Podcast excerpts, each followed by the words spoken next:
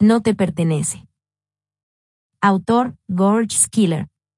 Descargar la aplicación Manobook para leer la novela No te pertenece, completa en línea. Capítulo 1 de Regreso para el divorcio. Punto de vista de Scarlett. Revisé la hora nuevamente y suspiré. Había pasado una hora y media desde que mi vuelo aterrizó, por lo que había perdido la cuenta de todas las veces que había mirado mi reloj. Mi esposo, Charles Moore, no estaba por ningún lado. Se suponía que me recogería en el aeropuerto, pero seguramente en estos momentos estaba con su novia. No tuve más opción que negar con la cabeza y sonreír amargamente ante la idea. Luego me puse de pie y me arrastré a mí misma y a mi equipaje fuera del aeropuerto. Me casé con Charles tres años atrás, pero poco tiempo después de nuestra boda, recibí buenas noticias de la universidad de mis sueños en el extranjero. Me aceptaron en uno de sus programas, así que me fui a estudiar allá. Por ese motivo Charles y yo no nos habíamos visto en tres años. Mientras estuve fuera del país, él pasaba todo su tiempo con la mujer que realmente amaba. Ahora que finalmente terminé mis estudios, regresé a casa. Quería poner fin a nuestro matrimonio nominal porque decidí que era hora de dejar de esperar cosas que nunca sucederían. De camino a casa, a bordo de un taxi, le envié a Charles un mensaje de texto que decía, tenemos que hablar. Poco tiempo después llegué a nuestra casa deshabitada. Una vez que dejé mi equipaje a un lado, me dirigí a la sala de estar, donde me senté en el sofá a esperarlo. La casa se veía y olía como si nadie hubiese vivido en ella durante años. La foto de nuestra boda seguía colgada en la pared, lo cual me ofendió y me entristeció al mismo tiempo.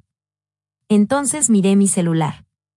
Charles aún no había respondido, por lo que supuse que tal vez no llegaría a casa esta noche. No obstante, me quedé sentada en la sala de estar durante un largo rato, absorta en mis pensamientos. De pronto escuché un auto detenerse afuera, así que me levanté del sofá, sintiendo que mi corazón se partía al galope. ¿Todavía esperaba algo de mi marido con corazón de piedra? Quizás. O tal vez no. Sin embargo, en el último momento rechiné los dientes y junté mis manos temblorosas mientras me recordaba a mí misma. Estoy aquí para ponerle fin a esto. Entonces el picaporte giró y la puerta se abrió.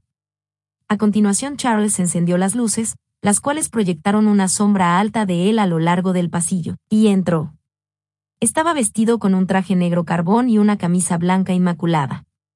Su expresión mostraba agotamiento, sin embargo, no eclipsaba en lo absoluto su rostro anguloso ni sus pómulos prominentes. Todo seguía siendo igual, aún exudaba esa aura helada que podía percibir a unos pocos metros de distancia. A medida que se me acercaba, el corazón me latía más y más rápido y mi respiración comenzó a salir a ráfagas cortas. No podía creer que hubiera olvidado lo apuesto que era. Era como un dios que no pertenecía al mundo de los mortales. Tenía el tipo de encanto que hacía que la gente se rindiera a sus pies. El tiempo lo había convertido en un hombre de aspecto más maduro y llamativo. Aparté la mirada cuando sentí que las mejillas se me sonrojaban. Entonces caminó hasta el sofá y se sentó. Acto seguido, tomé asiento frente a él. De pronto me miró fijamente con sus ojos fríos y agudos. Mi primer pensamiento fue bajar la cabeza y evitar mirarlo directamente, pero me obligué a levantar la barbilla, por lo que pude ver mi reflejo en sus ojos oscuros. ¿Has regresado? pronunció en su tono monótono habitual, el cual me habría hecho enfadar si no lo hubiese conocido tan bien. Sí, respondí, manteniendo mi voz tan indiferente como la de él. Mi abogado acaba de enviarte un correo electrónico, dijo mientras se aflojaba la corbata. Su pecho musculoso se traslucía a través de su camisa. De acuerdo. Lo revisaré. Dicho lo anterior, tragué saliva y me aseguré de que mis rasgos faciales expresaran neutralidad.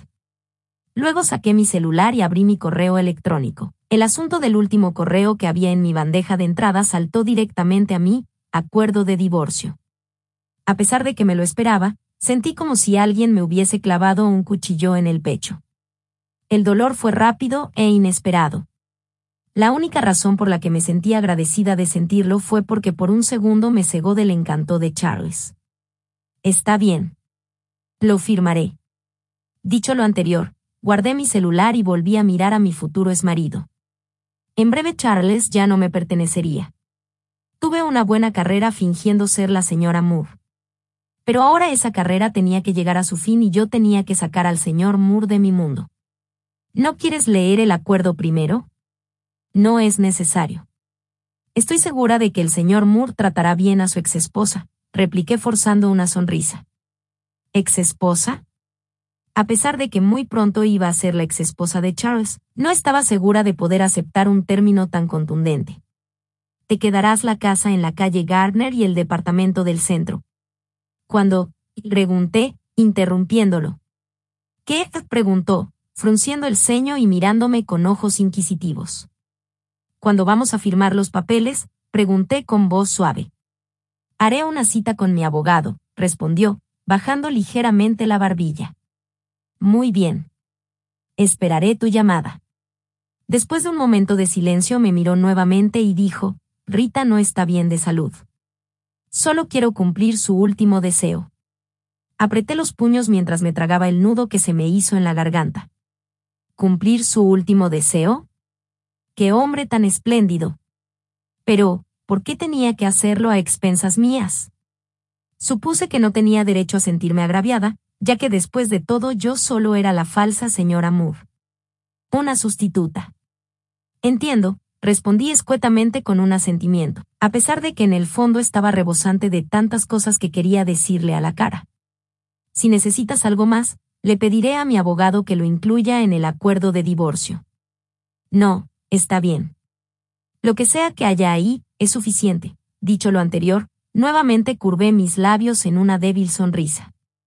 Ven a ver a Rita mañana, dijo Charles mientras se ponía de pie y pasaba frente a mí pronunció su última frase con firmeza.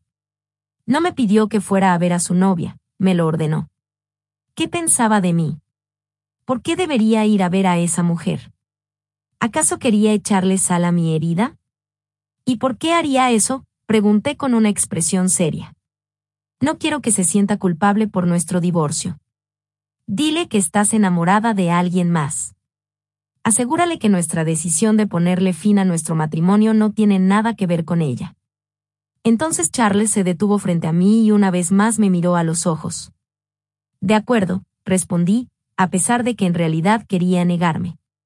Por alguna razón siempre me había resultado difícil decirle que no. Lo único que Charles tenía que hacer era mirarme a los ojos y darme una orden, después de lo cual yo cedería sin poner resistencia. Gracias. Vendré por ti mañana. No te molestes. Solo envíame la dirección en un mensaje de texto y estaré ahí. Después de mirarme por última vez, Charles se marchó. Observé su figura alejarse mientras las lágrimas brotaban de mis ojos. Durante los últimos tres años habíamos estado escondiendo nuestro matrimonio. Nadie lo sabía, excepto nuestras familias y amigos cercanos. Sin embargo, hace unos meses los medios de comunicación dieron a conocer la noticia del compromiso de Charles y Rita.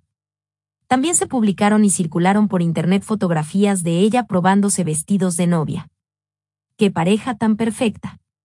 Pasé largas noches mirando esas fotos. Sorprendentemente todas y cada una de las veces mis ojos se posaban automáticamente en Charles. En aquel entonces pensé que no debía perder la esperanza en nosotros. Creía que mientras estuviera casada con él, aún había una posibilidad de que pudiera enamorarse de mí y entonces nuestra relación se volvería real. Lo amaba y mientras lo hiciera, eso sería suficiente. No me di cuenta hasta mucho después de que también necesitaba que él me amara, pero no solo por un rato, quería que me amara tanto como yo a él. Pasé los últimos tres años esperándolo, Traté e hice todo lo posible para mostrarle mi afecto y preocupación a pesar de la distancia que había entre nosotros, pero no obtuve nada a cambio. Fue así como un día me desperté y permití que la verdad me golpeara hasta hacerme papilla. Ese día la empalagosa y ávida Scarlett tuvo una muerte dolorosa. No obstante, de su cadáver renació una nueva Scarlett, la cual estaba provista de una armadura tan gruesa que ninguna espada o lanza podría atravesarla. Una vez que Charles se marchó, subí a mi habitación con mis maletas y me dispuse a desempacar. Luego me duché y me puse un camisón. Parecía como si nadie hubiera puesto un pie en la habitación desde que me fui al extranjero porque no había nada, fuera de lugar. Ni siquiera había una arruga en las sábanas.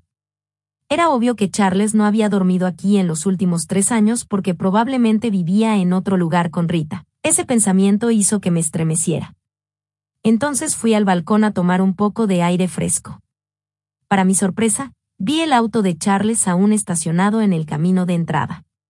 ¿Por qué seguía ahí? ¿Acaso no debería ir corriendo de regreso con su amada Rita? Mientras miraba fijamente su auto, mi celular sonó. Era mi mejor amiga, Tiana, así que respondí a su llamada. Hola, Tiana. Perra, bienvenida de regreso a casa. Gracias. Todavía estoy en un viaje de negocios. Siento mucho no haber podido recogerte hoy en el aeropuerto. No te preocupes. Lo primero es el trabajo. ¿Regresaste definitivamente o te irás de nuevo en la primera oportunidad que tengas? Creo que por ahora me quedaré. Estupendo. Entonces ven a trabajar en nuestra estación de radio. Es decir, me parece que eres perfecta para el cargo porque te especializaste en medios de comunicación. Tu voz es agradable al oído y eres hermosa. La gente te amará. Estoy segura de que encajarás a la perfección. ¿Qué opinas? De acuerdo. Has hablado con Charles. De repente la voz de Tiana se volvió baja como si quisiera percibir algo. Sí, respondí mientras volvía a mirar el auto de Charles, el cual seguía en el camino de entrada. ¿Te habló de su noviecita? Sí. Qué idiota tan sinvergüenza. ¿Cómo se atrevió a mencionártela? No te preocupes. Incluso me pidió que mañana fuera a verla y le dije que sí. ¿Qué? ¿Accediste a ir a ver a esa perra que te robó a tu esposo? Scarlett, ¿estás loca? Esa mujer sedujo a Charles y lo incitó a que se divorciara de ti. Sinceramente no sé por qué está desperdiciando su energía si hace tres años la familia Moore no le dio su aprobación. ¿Qué le hace pensar que han cambiado de opinión? Tiana estaba prácticamente rugiendo al otro lado del teléfono. Todo está dicho y hecho. A estas alturas lo único que quiero es borrón y cuenta nueva, dije sonriendo levemente. ¿Borrón y cuenta nueva? Scarlett, Todavía lo amas, ¿no es así? No respondí a la pregunta de mi amiga. Por supuesto que todavía lo amaba. De hecho, nunca había dejado de amarlo. Scarlett. El grito de Tiana me devolvió a la realidad. Estoy muy cansada. Te llamaré mañana, ¿de acuerdo? Nos vemos pronto. Colgué el teléfono antes de que Tiana pudiera protestar, después de lo cual respiré profundamente. En tanto, el auto de Charles todavía estaba ahí y no parecía que planeara irse pronto. Pero, ¿qué me importaba eso a mí? De repente el cansancio finalmente se apoderó de mí, así que regresé a mi habitación y me metí en la cama. Me acosté boca arriba, miré al techo y esperé a que el sueño me venciera. Unos momentos después escuché que alguien llamaba a la puerta.